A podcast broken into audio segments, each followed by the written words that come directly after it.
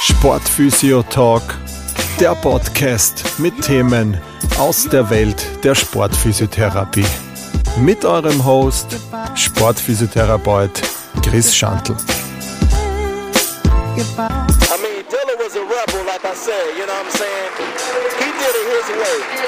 From the beginning to the ending, you know what I'm saying? Ja, hallo beim Sportphysiotalk Podcast. Schön, dass du auch dabei bist bei Folge 2 von Schlaf und Sport, beziehungsweise die Auswirkungen von guten Schlaf und schlechten Schlaf sozusagen. Im Teil 1 habe ich mit der Melanie schon sehr viel darüber gesprochen, warum Schlaf mittlerweile so ein großes Thema ist und auch immer mehr in der Gesellschaft ankommt, was für einen riesen Stellenwert Schlaf für unsere Gesundheit, für unsere Leistungsfähigkeit und so weiter hat. Wir haben auch gesprochen über dieses große Thema Chronotyp und zirkadianer Rhythmus, dass, das, dass es da einfach unterschiedliche äh, Typen gibt ähm, und dass es auch auf Sportler und Sportlerinnen einfach auch unterschiedliche Auswirkungen hat, wenn jemand einfach zum Beispiel eher eine Lerche ist oder eine Taube, wie wir gehört haben, oder eben auch eine Eule, dass man da auch sein Training, seine Erholungsphasen und so weiter darauf steuern kann oder danach steuern kann, weil das dann einfach einen wirklichen positiven Leistungspush und eine große Auswirkung auch auf das Training hat. Im Teil 2 reden wir heute über Themen weiterhin, die den Schlaf in den Vordergrund stellen. Das heißt, es geht um Schlafqualität, es geht um Schlafzyklen, die wir besprechen auch werden, was da für unterschiedliche Phasen gibt und wie wichtig oder was in welcher Phase vielleicht auch stattfindet, wo der Sportler oder die Sportlerin einfach auch gerade diese Phase vielleicht auch, ähm, man braucht alle, aber hier vielleicht einen, einen Fokus drauf mehr legen sollte. Aber auch, dass es so viele gibt, die einfach äh, ständig versuchen, den Schlaf zu vermeiden mittels irgendwelchen Substanzen. Ähm, all das besprechen wir auch in Folge 2. Und ähm, es gibt auch noch einen, eine wunderbare Veranstaltung, der Tag des Schlafes, den die Melanie organisiert. Darüber wird uns die Melanie auch noch erzählen und dafür gibt es dann auch sozusagen noch äh, einen, eine Anmeldung, die ihr da auch machen könnt. Das Ganze findet online, aber auch äh, präsent statt, sozusagen in Wien und werde das in den Shownotes auf jeden Fall auch verlinken, falls da jemand Interesse hat, sich da äh, anzumelden und sich den Tag des Schlafes sozusagen komplett zu widmen.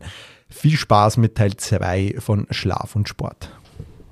Keine andere Spezies auf der Welt äh, versucht den Schlaf so sehr zu umgehen wie der Mensch. Wenn ich meine Katzen hernehme, die schlafen gefühlt immer. Wenn man Tiere anschaut, ähm, die schlafen, wenn sie müde sind, schlafen sie. Pfla selbst Pflanzen haben so einen zirkadianen Rhythmus, weiß man mittlerweile. Ähm, wir Menschen oder viele Menschen versuchen aber mit jeglichen Mitteln, sei es mit Koffein, mit Red Bull, mit äh, Koffeintabletten, was auch immer, permanent diesen Schlaf zu umgehen. Warum neigen wir dazu oder warum versuchen so viele, das quasi zu skippen, weil rein aus der Evolution wäre es ja der größte Fehler, wenn Schlaf nichts Wichtiges ist, weil dann hätte die Evolution das ja irgendwann einmal gestrichen. Aber warum neigen wir Menschen dazu, alles dafür zu tun, nicht zu schlafen? Nicht alle, aber viele. Ich kann jetzt die Antwort leider nicht für alle beantworten, warum Menschen das tun. Ja, es ist wirklich so, wir verbringen rund ein Drittel unseres Lebens ähm, im schlafenden Zustand. Vielleicht ist eine Erklärung dafür, warum wir so sehr gern wach sein wollen. In der Wachheit glaubt der Mensch, er kann alles kontrollieren. Äh, Kontrollverlust ist für viele Menschen ein großes Thema. Sie wollen alles steuern, kontrollieren, perfektionieren. Das sind auch die größte Schicht meiner Klienten, die dann Probleme mit Schlaf haben. Schlaf ist etwas, das mit Vertrauen, mit Loslassen zu tun hat, mit etwas, ähm, wo wir sagen, da muss ich nichts mehr tun, da kann jetzt alles abgeben. Und äh, ich sage auch, Schlaf ist ein ganz unterschätzt, liegt, also im Schlaf liegt ein riesengroßes, noch absolut unentdecktes, unerforschtes Riesenpotenzial für uns Menschen. Ähm, Im Schlaf sind wir nämlich alles. Im Schlaf äh, haben wir Zugang zu unserem Unterbewusstsein. Im Wachzustand haben wir quasi nur 20, 30 Prozent Bewusstseins, wirklich Kontrolle, Zustand über unsere fünf Sinne, die wir so ähm, haben, verarbeiten wir Dinge und können dann Dinge tun in einem bewussten Zustand. Im Traum, in den Träumen, in luziden Träumen, in Klarträumen hätten wir Zugang zu Informationen, zu Messages, zu Körperfunktionen, Körperkontrolle auch, ähm, die der Mensch, glaube ich, gar nicht so sehr bewusst ist, dass er das alles kann und könnte, weil wir hier im Traumzustand zum Beispiel eben nicht den Naturgesetzen oder der Schwerkraft obliegen sondern im Traum und im Schlaf können wir Dinge tun, die wir im Wachzustand niemals tun könnten. Und da, da auch mehr, gerade im Sportbereich, ich meine, viele Sportler üben ja dieses luzide Träumen zum Beispiel, dieses Klarträumen. Also gerade am Morgen in den REM-Phasen können, wenn wir uns da den Wecker stellen und aufwachen und uns dann bewusst vornehmen, wir wollen diese Trainingssituation jetzt perfekt noch einmal uns erträumen und es schaffen dann quasi im Traum die Kontrolle zu übernehmen, dann spricht man von Klarträumen oder luziden Traum. Dann erlernt der Körper, wie wenn er das in real schafft, dieses Ziel zu erreichen und kann es im Wachzustand abrufen. Und das ist zum Beispiel ein, ein Zugang, der noch viel zu unentdeckt und unerforscht ist. Ähm, viele Komponisten, Musiker, Mathematiker, Wissenschaftler, Einstein hat angeblich seine Relativitätstheorie im Traum sich gefragt und die Antwort dort bekommen, weil das Unterbewusstsein uns einfach viel größere Türen und Toren öffnet, als das Bewusstsein je imstande wäre. Und so würde ich sagen, verbringen wir und versuchen wir viel mehr Aufmerksamkeit, Liebe dem Schlafen und den Zustand zu schenken, als der Wachheit. Im, Wachsein müssen wir ja nur funktionieren. Mhm. Also da müssen wir immer nur tun, tun, tun. Und im Schlafen müssen wir gar nichts, außer zu träumen. Genau. Ähm, was auch so ein Thema ist im Sport, ähm, ich sage jetzt mal gerade im, im, im, Rennradsport, der sehr beliebt auch gerade ist, ist ja das Thema Kaffee ein, ein, eigentlich, man kauft sich ein neues Rennrad und eigentlich kauft man gleich die Espresso-Maschine dazu sozusagen, weil das eigentlich einhergeht. Das ist so eine Kultur, eine Kaffeefahrt machen. Man fährt wohin und trinkt einen Kaffee und so weiter. Jetzt weiß man ja, dass der Koffein in einer gewissen Form auch leistungssteigernd ist. Man merkt das oder man sieht das im Fernsehen bei Natur de France, dass die Radfahrer dann oder bei einem Triathlon, dass die dann noch zum Cola greifen oder zu einem Red Bull oder so, ja, dass die in den letzten Kilometer einfach diesen aufputschenden Effekt dieses Koffeins dann auch noch haben. Wenn das jetzt aber nicht als Leistungsfähigkeit angesehen wird, sondern Koffein ist jetzt ein Thema, es gibt natürlich mehrere Faktoren, die den Schlaf stören können. Aber wenn wir jetzt einmal auf Koffein eingehen, ähm, wie ist es oder in welcher Form ist es ungesund noch ähm, und wie sehr beeinflusst jetzt zum Beispiel der Koffein, ähm, weil der einfach sehr beliebt ist in der Bevölkerung, den Schlaf? Oder die Müdigkeit, Melatonin und so weiter und so fort. Wie sehr hat der Kaffee Einfluss drauf und was kann man vielleicht machen, dass man wir haben es auch da stehen, einen, ein kleines Espresso-Heferl sozusagen, dass man auf das nicht verzichten muss, weil es einfach ja auch, wir wollen ja uns ja nicht komplett verschränken und, und, dann haben wir ja wieder diesen Druck, von dem du geredet hast, auch was das Schlafen betrifft, sondern äh, ja, wir sind nicht perfekt, perfektionistisch, 80-20 Pareto-Prinzip sozusagen, ja, dass ich trotzdem meinen Kaffee weiter trinken kann. Wie viel waren der letzte? Was ist da so deine Empfehlung, gerade auch für Sportler oder Sportlerinnen vielleicht? Ich glaube, das ist total individuell. Dem einen, also auch Studien gehen ja da ganz weit, was den Koffein und Kaffee ähm, angeht, sehr weit auseinander. Den einen, den einem, einem hilft es extrem und gibt ihm den sogenannten Energiekick und Push. Dem anderen, der spürt nichts oder merkt keinen äh, Energieanstieg. Ich sage immer, ein guter Powernap, ein guter Energiekick tagsüber, auch im Sport oder auch beim Autofahren. Also wenn ich merke, ich werde müde beim Autofahren oder in, im, im, im Sport, dann ist es generell so 20, 25 Minuten zuerst eben etwas Koffeinhaltiges, einen schwarzen Tee, einen Kaffee oder Bitterschokolade zu nehmen eben die Inhaltsstoffe von Bitterschokolade, von Kaffee oder, oder Red Bulls oder auch sonstigen ähm, aufputschenden Getränken haben meist nach ca. 30 Minuten erst die Entfaltung im Körper. Das heißt, nach ca. 30 Minuten spüre ich diese Energie. Und diese bis dorthin runterzufahren, wirklich entspannen. ich muss jetzt nicht schlafen, schlafen. Es reicht dieser Halb-Halb-Zustand, dieser Alpha-Zustand, dieser Meditations-Trance-Zustand, dieser, wo ich einfach nur versuche, an nichts zu denken, alle Muskelbewegungen loslasse, eine Entspannungsreise mache, eine progressive Muskelentspannung mache ähm, oder einfach nur da sitze und Augenklappe auf habe und Kopfhörer drin habe und binaurale Beats höre. 20, 25 Minuten und dann haben ca. 70, 80 Prozent ähm, wirklich mehr dran, viel mehr Energie danach. Also das ist so der optimale Energiekick, den ich in einen Leistungstief, der ja auch wieder bei jedem unterschiedlich ist, deshalb kann ich jetzt nicht sagen, um zwei, drei wäre super, wenn jeder noch einen Kaffee trinkt, das muss der letzte sein, ja, weil äh, für eine, für eine äh, Lerche oder für einen Frühtyp ist zwei, drei schon spät für einen Kaffee. Der wird vielleicht äh, zum Mittag den letzten Kaffee brauchen und der andere kann aber um 17, 18, 19 nur noch einen Kaffee trinken. Mhm. Ja. Also ist es jetzt eher nicht so, ist das auch wieder, was das betrifft, einfach sehr abhängig davon, was ich für ein Typ sozusagen bin. Mhm. Kann man jetzt auch nicht unterm Kamm scheren und sagen, so und so ist es. Ähm, ich meine, klar, dass jetzt wahrscheinlich übermäßiger Koffeinkonsum permanent jetzt auch nicht förderlich ist, ja, mhm. sondern so wie du schon gesagt hast, der richtige Zeitpunkt für, für den oder für diese Stoffe, das sollte einfach auch gewährt werden und nicht einfach jede Stunde quasi einen genau. Espresso oder was auch immer trinken, weil das wird dann wahrscheinlich in weiterer Folge zu Schlafproblemen noch führen oder dass man vielleicht nicht einschläft, wenn man einfach, weil sich das Melatonin quasi nie hinsetzen kann, weil immer schon das Koffein quasi so quasi Reise nach Jerusalem in die Richtung, dass immer schon dort sitzt das Koffein und das Melatonin kann nie, ich glaube Melatonin dockt dann an, oder? Oder ist das Adenosin? Na, Melatonin. Melatonin. Genau, Melatonin dockt ja dann an. Und das kann sich ja dann quasi nie hinsetzen sozusagen und man wird dann eigentlich, es kommt nicht diese Müdigkeit rein und deshalb glaubt man ja vielleicht auch, ich kann mir noch die nächste Netflix-Folge anschauen und das noch und das noch und verpasst dann eigentlich wieder meinen, meinen Rhythmus, dass ich jetzt schlafen gehe. Und dann kann das ja quasi zu einer Art bisschen ein Teufelskreis werden, wenn das dann zum Normalzustand wird.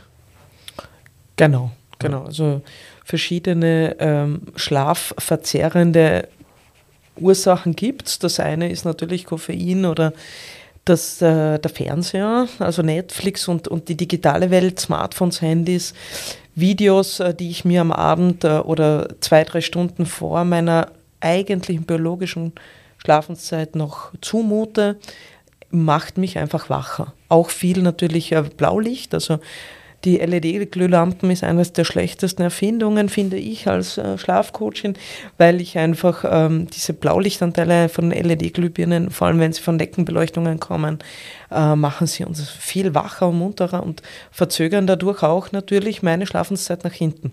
Und wir leben prinzipiell schon in einer Gesellschaft seit 100 Jahren, wo der Mensch, äh, schätzt man, ein, zwei Stunden pro Tag äh, sowieso zu wenig Schlaf abbekommt. Also wir leben ja schon in einer chronischen schlafdefizitären Gesellschaft. Also wir bräuchten alle ein bisschen wieder mehr länger und besseren Schlaf, damit wir auch wieder besser drauf werden und, und ähm, auch gesünder sind, psychisch wie physisch. Du hast gerade schon die Thema Smartphones und so angesprochen. Evolutionstechnisch sind, ist ja gestern am Abend quasi noch, so sind wir noch am Lagerfeuer oder in der Höhle gesessen. Ähm, so viel hat sich dabei getan, aber trotzdem, was auf uns einprallt, das hat die Evolution, das können wir ja noch gar nicht greifen. Oder damit können wir ja noch gar nicht umgehen. Wir kommen jetzt schon wieder in die nächste Phase mit AI und so weiter. Ja. Ähm, was kann ich als Sportler, der gerne, also der seine Regeneration verbessern will, der seine Rehabilitation, aber vielleicht auch die Prävention verbessern will, was kann der machen, sozusagen, um seinen Schlaf, seine, da gibt es ja dieses schöne Wort, diese Schlafroutinen und Hygienen. Was kann man da machen, damit sein Körper sozusagen, dass ich das Maximale rausholen kann, wenn wir schon eben bei Smartphones und so waren und Lichtquellen? Wie kann man seinen, ich weiß, das ist jetzt ein, ein, ein großes Thema, aber so kurz so ein paar Take-Home-Dinge überblicksmäßig? Was kann man tun, damit man da sich glaub, verbessert? Das Wichtigste ist es meiner Meinung nach, eine gute Regulation des Parasympathikus und Sympathikus zu haben. Wie kann ich das feststellen? Zum Beispiel auch über eine HRV-Messung, die ich mir äh, machen lasse, wie hoch ist mein Stresslevel gesamt. Natürlich, der eine ist resilienter als der andere, aber prinzipiell zu schauen, viele Menschen erlebe ich sehr oft, die grundangespannt ein hohes Stresslevel haben, wissen gar nicht, dass sie so eine hohe HIV-Wert haben. Ähm, und wir brauchen aber gerade in Zeichen der Digitalisierung, so wie du sagst, wann waren da Menschen noch vor 100, 150 Jahren im Sympathikus tagsüber, im Wachzustand, also in der Anspannung? Wann war er? Wenn es Stress mit der Partnerin oder mhm. Partner gegeben hat, vor tausend oder vielen Jahren davor, wenn ein Säbelzahntiger vor einem gestanden ist oder ein, ein, ein, ein Krieger, dann war der Sympathikus aktiv, dann waren wir auf Kämpfen, flie fliehen oder, oder erstarren ausgerichtet.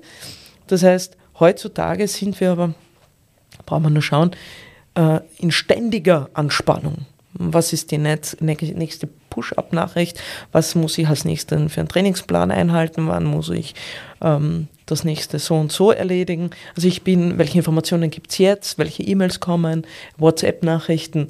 Also es ist das Gehirn, unser Nervensystem ist in ständiger Anspannung. Und äh, wir brauchen aber, um gut zu schlafen und auch um eine gute Durchschlafqualität zu haben, eine gute Regulation dieses Entspannung, Anspannung, Nervensystem. Wenn wir das untertags im Wachzustand nicht haben, können wir, wird das Gehirn auch in der Nacht nicht plötzlich sagen, so, jetzt schalten wir um auf Entspannung, auf den Parasympathikus, jetzt schlafen wir super schnell ein, haben wir kurze Schlaflatenz von 10 Minuten Einschlafzeit und haben wir super Durchschlaf, wir wachen nie auf und schlafen 7, 8 Stunden durch. Das spielt es nicht mehr. Weil deshalb sind die Durchschlafprobleme so stark. Das Gehirn ist so überreizt und so in so einer hohen Anspannung, dass diese Regulation nicht mehr harmonisch funktioniert. Es findet nicht mit einer guten An Entspannung, Anspannung, Entspannung statt, sondern es quasi bleibt tagsüber mehr oder weniger in einer Dauer anhängen im, im Anspannungsbereich. Also das Vagussystem ist natürlich eine ganz wichtige äh, Sache beim Schlafen, weil eben zu gutem Schlaf, der Königsweg zu gutem Schlaf ist immer die Entspannung. Das heißt, ich muss schauen, wie kann ich meine Klienten im Tag so oft und so gut wie möglich in die Entspannung bringen. Und je mehr eben die Digitalisierung kommt, je mehr wir da in diese Entspannung kommen, desto schlechter wird unser Schlaf. Also Sorgen, Ängste, Stress, was ja all die letzten Jahre äh, in der Gesellschaft, äh, das waren alles Ursachen und Gründe, warum die Menschen so schlecht schlafen wie zurzeit. Und gerade als Sportler, die, die, die kommen ja auch nicht einfach nur weil ich jetzt Sport mache, haben sie ja trotzdem auch vielleicht Sorgen, Ängste, Erfolgsdruck. Und dieser Stress, das schüttet Cortisol und viele andere Stresshormone aus und die macht eben wiederum eine mindere Schlafqualität aus. Ja, also ich denke da einfach an, an, an Olympioniken oder halt an Olympiateilnehmer, die einfach, es gibt Sportarten, da ist Olympia das Größte die arbeiten da vier Jahre drauf hin und das ist natürlich ein ständiger, da hast du die Konkurrenz, da hast du im, in, deiner Kamp äh, in deiner Mannschaft äh, Machtkämpfe vielleicht oder man merkt das, wenn das äh, in Richtung Quali geht, ja, dass dann vielleicht der Kontakt bist. Das heißt, da ist immer dieser Stress auch da. Dann hast du natürlich noch all diese anderen Faktoren, die du eh beschrieben hast, ja, was von der, was auch von der sportphysiotherapeutischen Seite super spannend ist, weil du es auch erwähnt hast, ist der Parasympathikus und Sympathikus. Und da weiß man einfach, eine zu hohe Sympathikusaktivität hat Einfluss auf die Wundheilung. Das heißt, wenn jemand operiert worden ist und der hat einfach diesen Stress, ja, und eine OP ist ja auch ein Stress für den Körper. Und wenn ich mich davon nicht schon richtig erhole, dann kann das das sein, dass einfach die Wundheilung länger dauert. Oder chronische Entzündungen in Sehnen zum Beispiel auch, wenn der Sympathikus permanent feuert, wenn dieses Cortisol immer da ist, ja, dann hat das einfach einen wahnsinnigen Einfluss. Und nochmal, da kann ich machen an Übungen, was ich will, aber wenn ich diesen Sektor nicht mhm. schaffe, dem Sportler oder Sportlerin verständlich zu machen, auch wenn das nicht meine Expertise ist, aber dann gibt es so Leute wie dich, wo ich ein Netzwerk habe, wo ich sage, bitte schau dorthin, weil dann wird deine Sehne wahrscheinlich auch heil werden, also es muss nicht immer nur der Grund sein, dass das ein falscher Schuh ist oder dass das eine Überbelastung ist, sondern es kann einfach auch sein, dass der Sympathikus permanent feuert. Und das ist schön, dass du das auch erwähnt hast, weil das einfach, das habe ich mir auch notiert, nämlich Sympathikus ist da einfach ein, ein wahnsinniges Thema in der Sportphysiotherapie oder in der Reha generell, dass da einfach zu, zu massiven Wundheilungsstörungen noch kommen kann oder der Wundheilungsprozess einfach wahnsinnig äh, sozusagen länger braucht oder eben gestört ist in seiner, in seiner in seinem Ablauf sozusagen. Genau. Ja, also man weiß es ja auch nach zum Beispiel, ähm, wenn man sich impft, bei nach Impfungen, wenn ein Mensch danach ausreichend und qualitativ gut schläft, äh, hat er zehnmal so hohe Antikörper in der Regel als ein Mensch, der danach eine schlechte Nacht hat oder feiern geht oder Party macht. Mhm. Also und auch, man weiß zum Beispiel gerade beim Sympathikus, Parasympathikus, Entspannung, Anspannung, wie wichtig es ist, wenn ich eine Verletzung erleide oder einen Verkehrsunfall erleide, äh, wie wichtig es ist, dass der Mensch sich sofort wieder entspannen kann, indem nur ein Mensch da ist, der da ist, wo er sagt, okay, ich, mir wird jetzt gerade geholfen. Das trägt extrem zum Adrenalinabbau bei und das wiederum zur Wundheilung. Vor, also oft geben ja Mediziner dieses Mittel, wo es diese Adrenalinausschüttung eben unterdrückt, damit man ihn ruhig stellt. Mhm. Und man weiß, wie, wie schwierig das in der Regeneration dann auch ist, wenn man Menschen einfach das nicht ausleben lässt und nicht in die Entspannung kommen lässt, bevor die Wundheilung oder die Operation beginnen darf. Oder auch nach Operationen. Wie wichtig es ist, dass derjenige gut schläft und entspannt ist.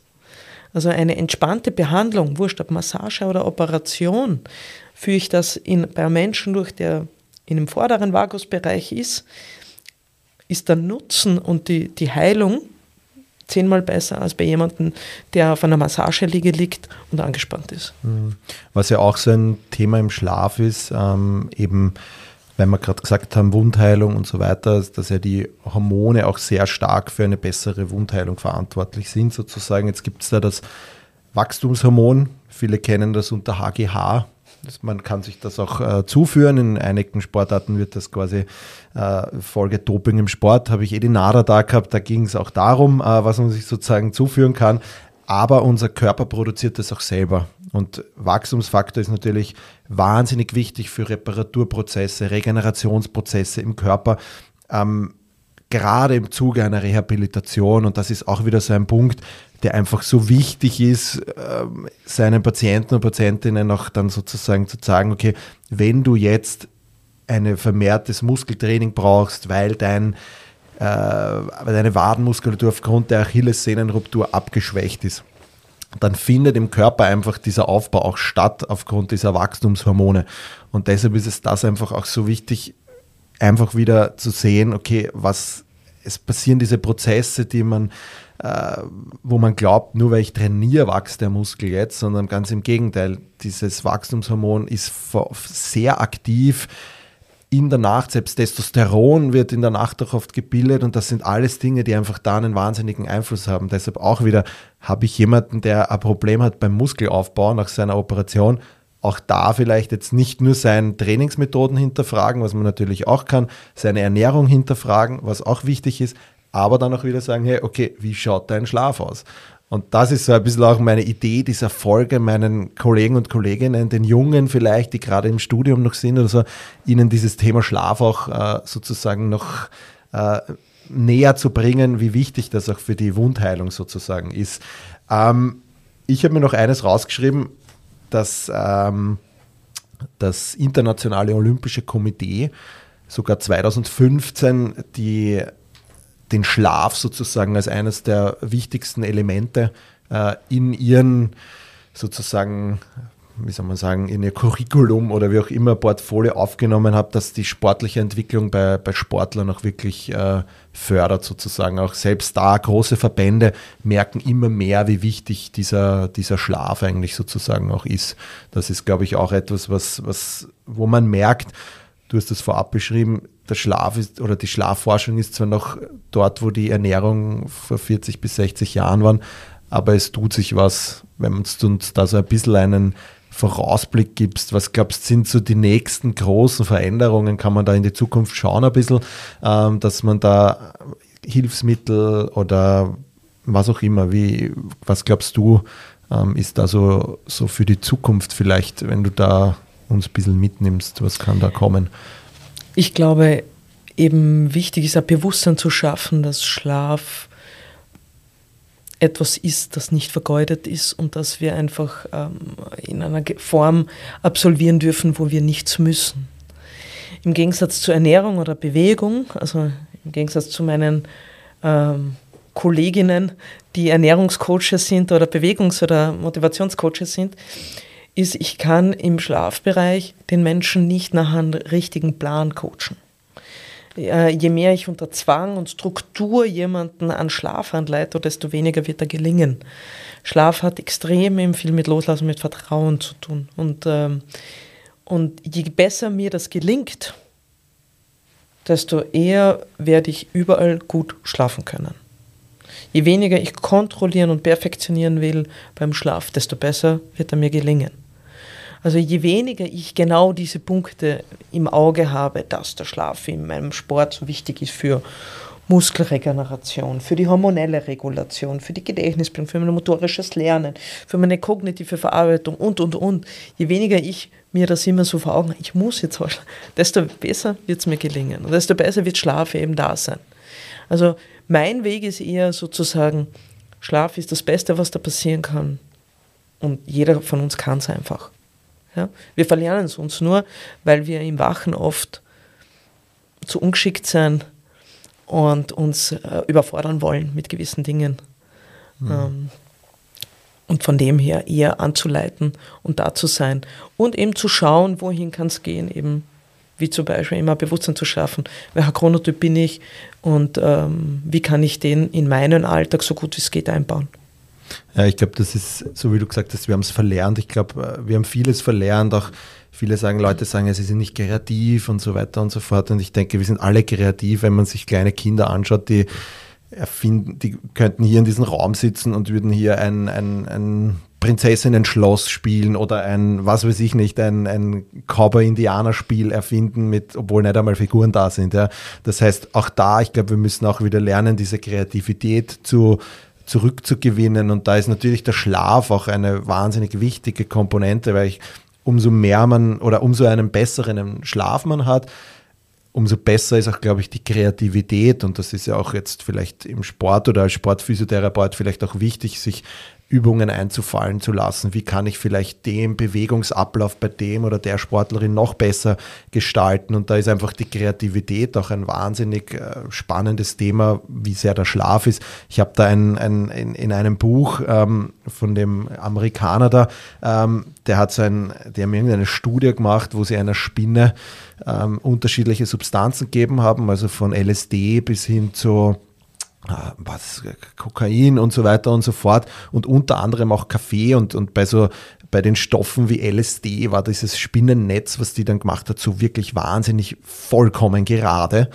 Und bei dem, die die Koffein zu sich genommen haben, also wahnsinnig viel Koffein halt, da war das Netz irgendwie gesponnen. Das fand ich so spannend von dem Ding einfach, dass einfach, wenn ich einfach wenig Schlaf habe, in Kombination, ich versuche das dann mit dem Koffein auch noch, dass da auch wahnsinnig diese Kreativität drunter leidet. Und das war äh, ein richtig schönes Bild auch von dem Ganzen. Ähm, was auch noch vielleicht ein Blick in die Zukunft ist, mittlerweile, man geht auf der Straße, ich weiß nicht, ich will nicht sagen jeder zweite, aber vielleicht jeder vierte, fünfte hat irgendeine eine Armbanduhr von, von unterschiedlichen Marken, die mittlerweile, weiß ich nicht, alles tracken können ich selber trage auch so ein, ein, ein Band von einer Marke, fängt mit W an, ähm, das auch eben deinen Schlaf aufzeichnet oder deinen, ja, deinen Schlaf aufzeichnet, deinen Schlaftracker sozusagen. Geht das überhaupt mit so einem Ding am, am, an der Hand oder am Oberarm oder wo auch immer? Kann ich damit wirklich meinen Schlaf aufzeichnen?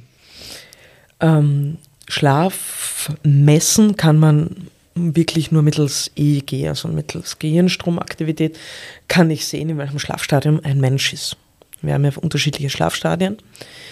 Und diese Tracker und Variables, äh, die es da gibt, von Ringen über Armband, Uhren, die haben als Sensoren, wie, was machen die? Die haben Sensoren wie einen Pulssensor, meistens einen Sauerstoffsättigungssensor, einen Bewegungssensor, einen Lichtsensor. Und diese Sensoren liefern gewissen Daten einer App. Die App hat dann auch noch ähm, Daten von einem, vom Träger, wie alt er ist, männlich, weiblich, Geschlecht, vielleicht noch die Gewicht, ob er regelmäßig Sport macht. Und anhand dieser vielen Daten ist dann eine KI dahinter, die dann in der Nacht, wenn man dann ruhig ist und die Uhr trägt und einen gewissen Puls und einen gewissen Sauerstoffsättigung hat, ungefähr berechnet, welche Schlafstadien das jetzt eventuell sein könnten. Das kommt aber je nachdem, wie gut die KI im Hintergrund ist, die das jetzt ähm, herausberechnet aus diesen Daten, die sie da bekommt. Die Genauigkeit ist meistens zwischen 50 und 60 Prozent. Das ist im Schnitt. Es gibt schlechtere, es gibt bessere. Aber mehr als 60 Prozent haben diese Uhren meistens nie. Warum und, und was heißt das? Weil wenn die Uhr jetzt angibt, ich bin äh, fast die ganze Nacht in Leichtschlaf, also N2, N1, N2, äh, und die sagt 55% Genauigkeit, dann kann sie mir die, das die ganze Nacht durchspielen und die haben noch immer Genauigkeit von 55%. Also äh, wichtig ist, was macht dann am Morgen, wenn ich mein Handy nehme und die App nehme, was macht dann die Auswertung mit mir? Mhm. Stresst es mich? Habe ich jetzt Panik, weil mir die Uhr oder der Ring anzeigt oder die App da, ähm, ich habe angeblich nur 10 Minuten Tiefschlaf gehabt und ich möchte mich jetzt noch optimieren in meiner Tiefschlafphasen. Wenn es mich stressen beginnt, dieses, diese Auswertung, dann würde ich jeden raten, aufzuhören mit diesen ähm, Tracken. Äh, weil es mich wieder unter Leistungszug oder wie gesagt, und genau ist es nicht. Wenn es mich jetzt ähm, natürlich, wenn ich jetzt einmal mit einem Klienten durchgehen möchte, welchen Schlaffachrhythmus er hat, ich lasse jeden meiner Klienten ein Schlaftagebuch. Das ist übrigens die sinnvollste äh, Tracken. Also mhm. das sinnvollste Tracken ist wirklich das subjektive Aufzeichnen äh, von einem Morgen- und Abendprotokoll. Einfach einmal für 14 Tage sich wirklich hinzusetzen, in der Früh, ein paar Minuten am Abend mein Protokoll auszufüllen.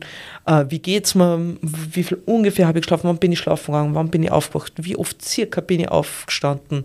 Wie viel Energie hatte ich tagsüber? Äh, wie müde bin ich beim Einschlafen jetzt oder wie müde fühle ich mich gerade.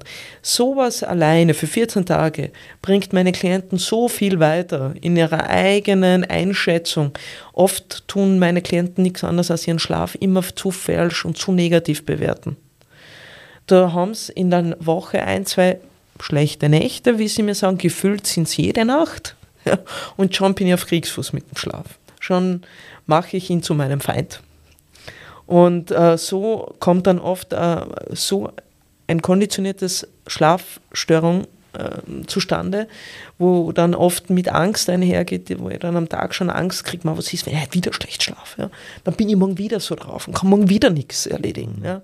Muss morgen wieder rasten, damit ich dann eine gute Nacht habe. Was ist, wenn die Nacht wieder schlecht wird? Ma, dann muss ich zum Psychiater, dann brauche ich Schlafmedikamente und, und, und. Und so beginnt der Teufelskreislauf in die Insomnie.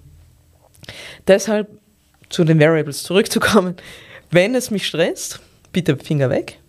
Wenn ich sage, na, ich möchte es mir mal anschauen, äh, wie so ungefähr meine Schlafqualität ist, ist super. Was ich ja auch noch jetzt erwähnen möchte, ist, es gibt eine, eine österreichische Firma, die dahinter wirklich ähm, über, über eine ARV-Messung, über, einen Polar Brustgurt, eine Schlafmessung durchführen kann, die zu 80% Genauigkeit hat.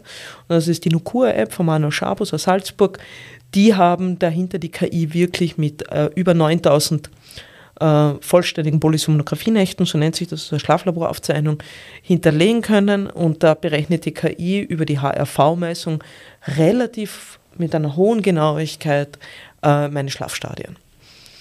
Die mir dann auch wirklich gut Auskunft geben kann, ob die Nacht erholsam de facto war oder nicht.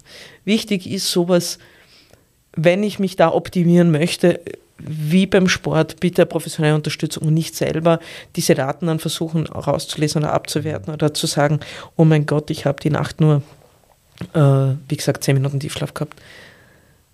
In der Regel haben wir zwischen 10 und 15 Prozent. Ein gesunder Mensch mit zwischen 30, 40, 50 Jahren hat so zwischen 10, 15, maximal 20 Prozent Tiefschlafanteil pro Nacht. Ähm, manchmal haben, braucht man weniger, manchmal braucht man mehr. Der Körper holt sich das, was er braucht sowieso. Mhm. Wir müssen es nur zulassen und ihm geben. Ich glaube auch, dass, weil da sind wir eigentlich ja wieder bei dem Thema, was wir vorher gesagt haben, ähm, der ständige Input, den wir haben. Und im Endeffekt machen das diese Dinge ja auch. Also wenn ich da meine monatliche Auswertung kriege, was da drinnen steht, ja, ähm, dann mich Stress, der, der, der, Schlaf ist nicht das, was mich stresst, aber es ist irgendwie so, ich fühle mich ständig, okay, ich muss das jetzt ausfüllen, mein Logbuch, was ich gestern gemacht habe, ich, ich mache das jetzt in der Früh, weil dann sind die Daten nur richtig. Und wie du sagst, das ist eigentlich wieder ein Stress, was, wie ich das verwende. Ich, ich nutze den Schlaf dafür eigentlich jetzt, also ich schaue da wenig auf die Schlafphasen.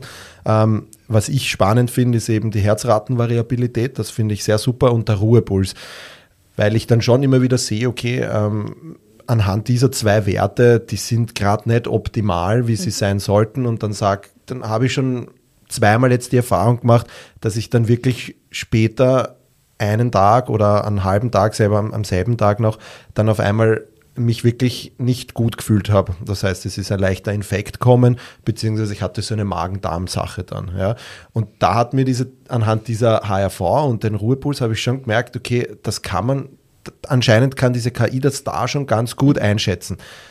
Beim Schlaf nehme ich es nicht so voll, sage ich da ganz mhm. ehrlich. Das ist jetzt okay, ich schaue mir es mal kurz drüber und denke mir, ja, okay, ähm, REM-Phase war so und so.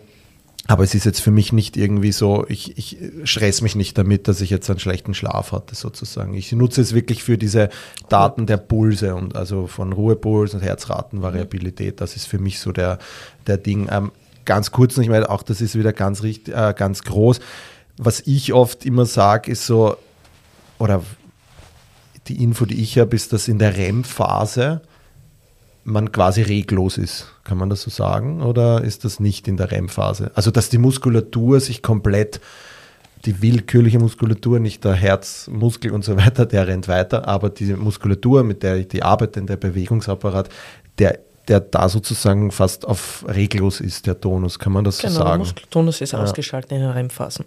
Bei einer REM-Phasenstörung ist dann das Problem eben, dass der Muskeltonus nicht deaktiviert ist, mhm. sondern eben sich einschaltet.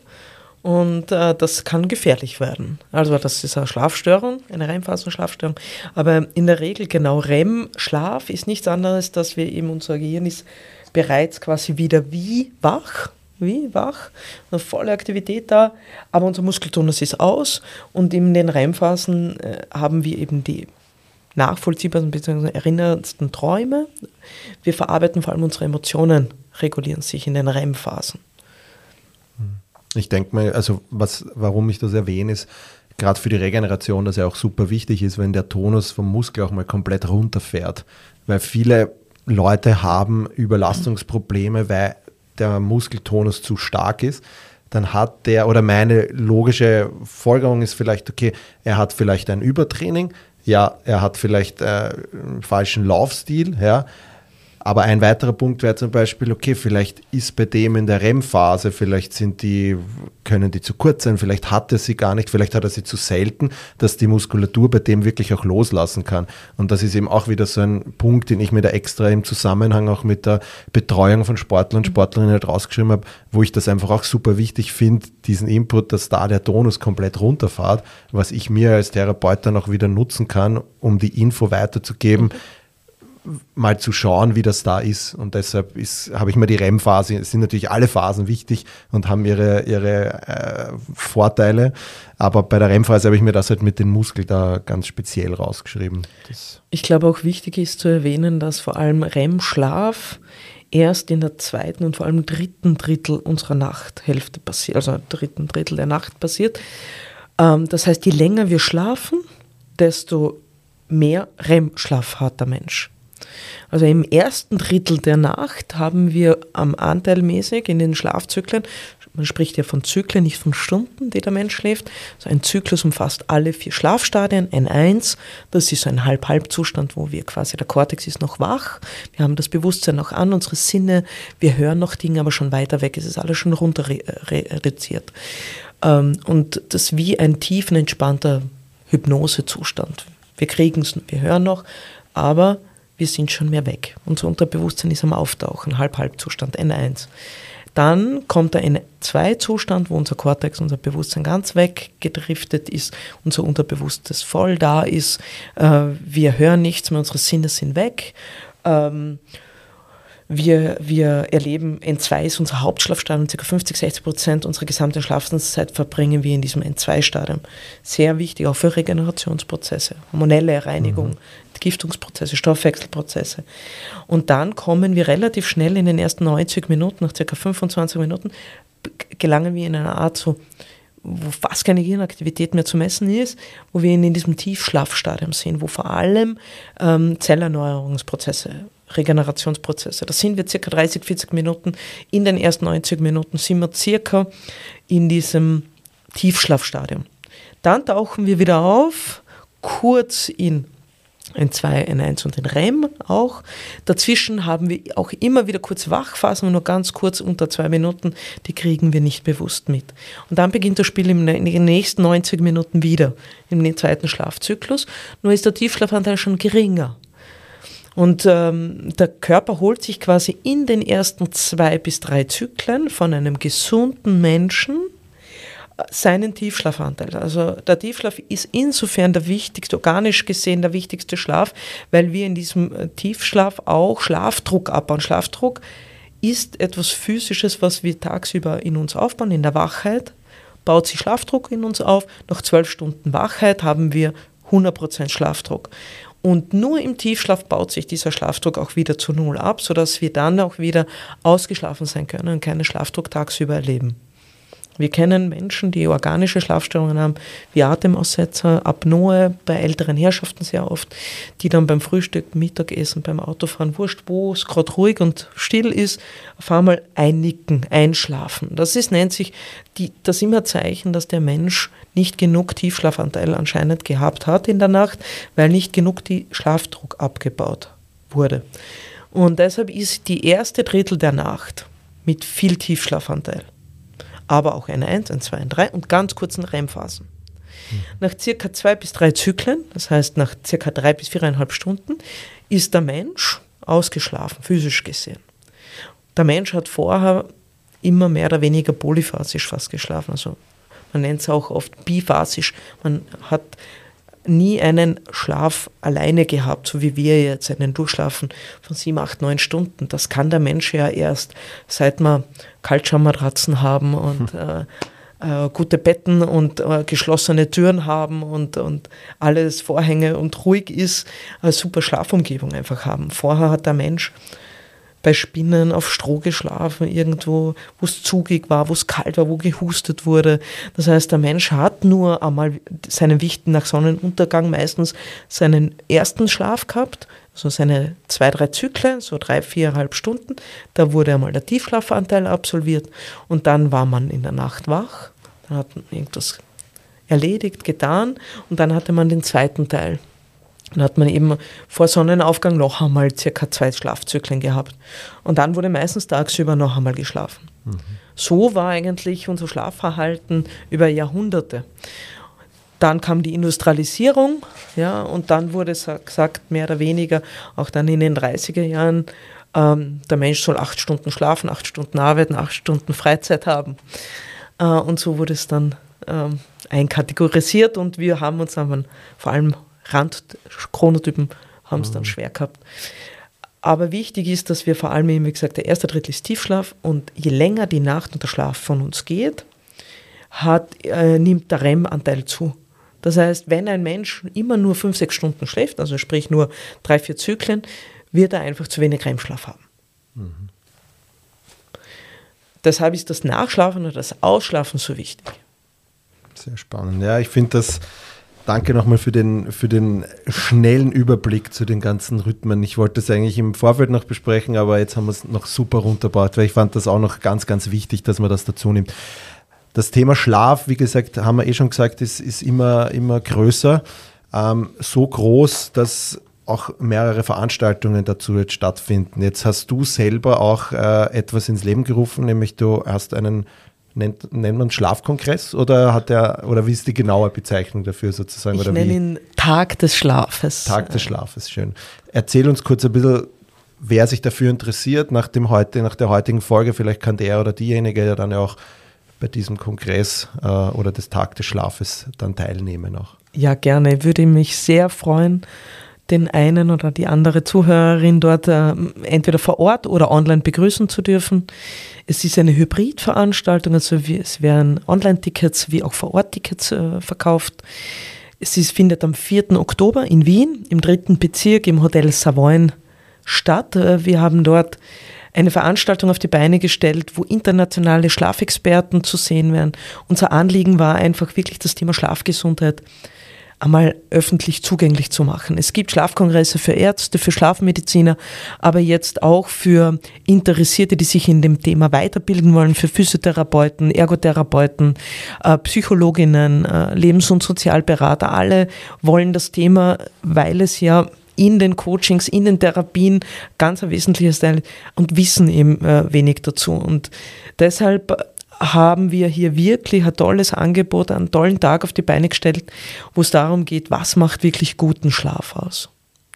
Und da ist Ernährung, Bewegung, Medizin, Coaching, Entspannung, alles mit dabei. Also wir haben vom äh, vor Ort kann man sich äh, die Rücken-DNA sich vermessen lassen mit einem ganz tollen Bettsystem, wo, wo man vermessen wird, äh, äh, Seiten, Rückenschläfer, welche Pölster braucht man. Also von Schlafumgebungsberatung bis hin zu ähm, Keynotes zum Thema Chronobiologie. Wir haben ein internationales Speaker, den Leiter der Chronobiologie, den Herrn Professor Dr. Achim Kramer, der zu uns kommt. Äh, wir haben äh, über Schlaf-Apps und Variables äh, den Leiter des Sleep House Bern aus der Schweiz zu Gast.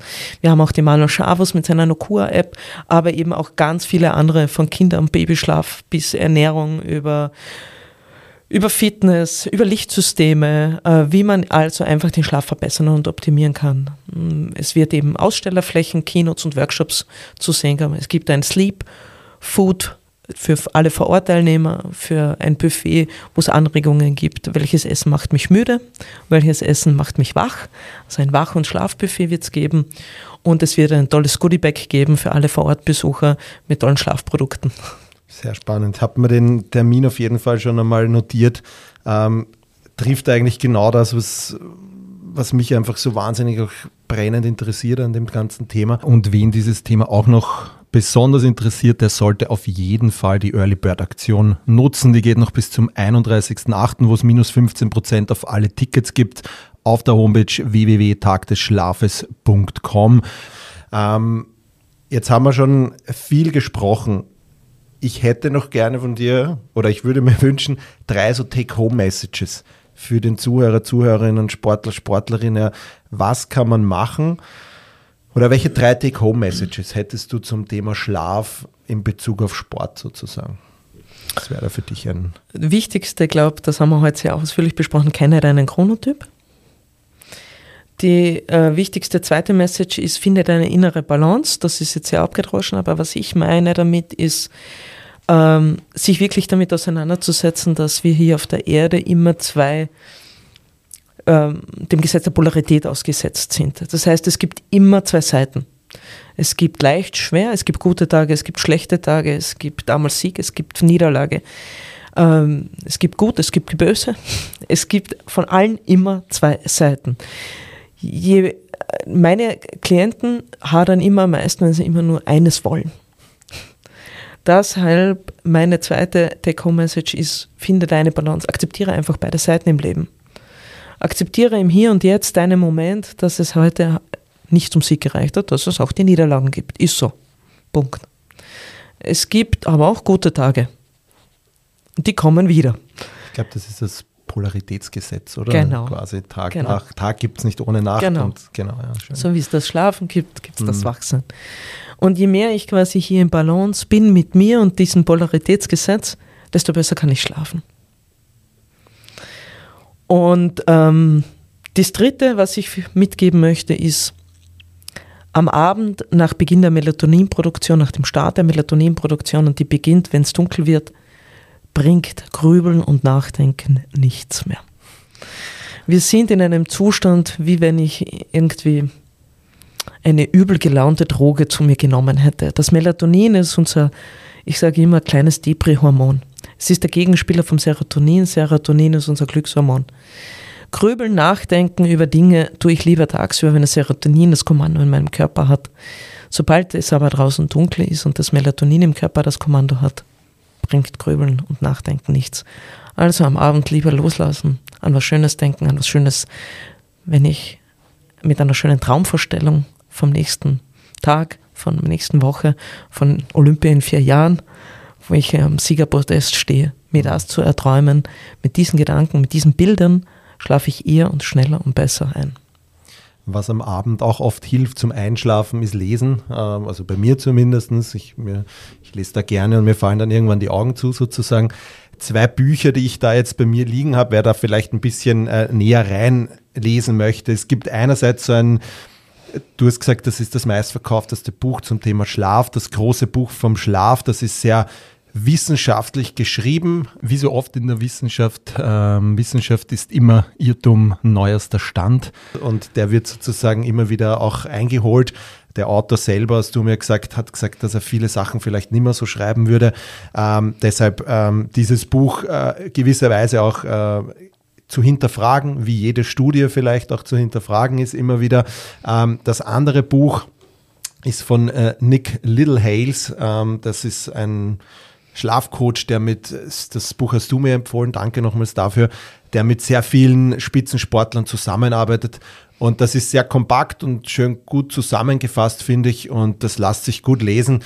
Also wer sich da noch ein bisschen mehr vertiefen will, der kann äh, in erster Linie zu dem Kongress gehen von der Melanie ähm, oder er checkt sich eines dieser beiden Bücher, ähm, um da noch mehr Infos zu bekommen, beziehungsweise auch auf deiner Homepage, glaube ich, gibt es eh auch noch Infomaterial, deine ganzen, also von Zeitungsartikeln, wo du da warst, anderen Podcast-Folgen und so weiter. Ähm, das werde ich dann natürlich auch alles verlinken. Ich sage nochmal vielen, vielen lieben Dank äh, für deine Zeit, für den Input, den du da geliefert hast. Das Thema ist wie so viele riesig. Man könnte wahrscheinlich ähm, eine 24-Stunden-Folge darüber machen. Dann würden wir aber nicht unseren Schlaf bekommen. Und deshalb sage ich vielen lieben Dank äh, für die Zeit. Ich danke dir, danke sehr. Ja, das war es auch schon wieder mit der heutigen Folge. Ich hoffe, ihr hattet Spaß dabei. Ich freue mich über ein Like und ein Abonnement auf den gängigen Streaming-Plattformen Spotify, Apple Music und Co. Bei Fragen, Anregungen zur heutigen Folge oder einer der vorangegangenen könnt ihr mir eine E-Mail schreiben an info@sportphysio-fortbildung.at. Ich freue mich, bis zum nächsten Mal, euer Chris.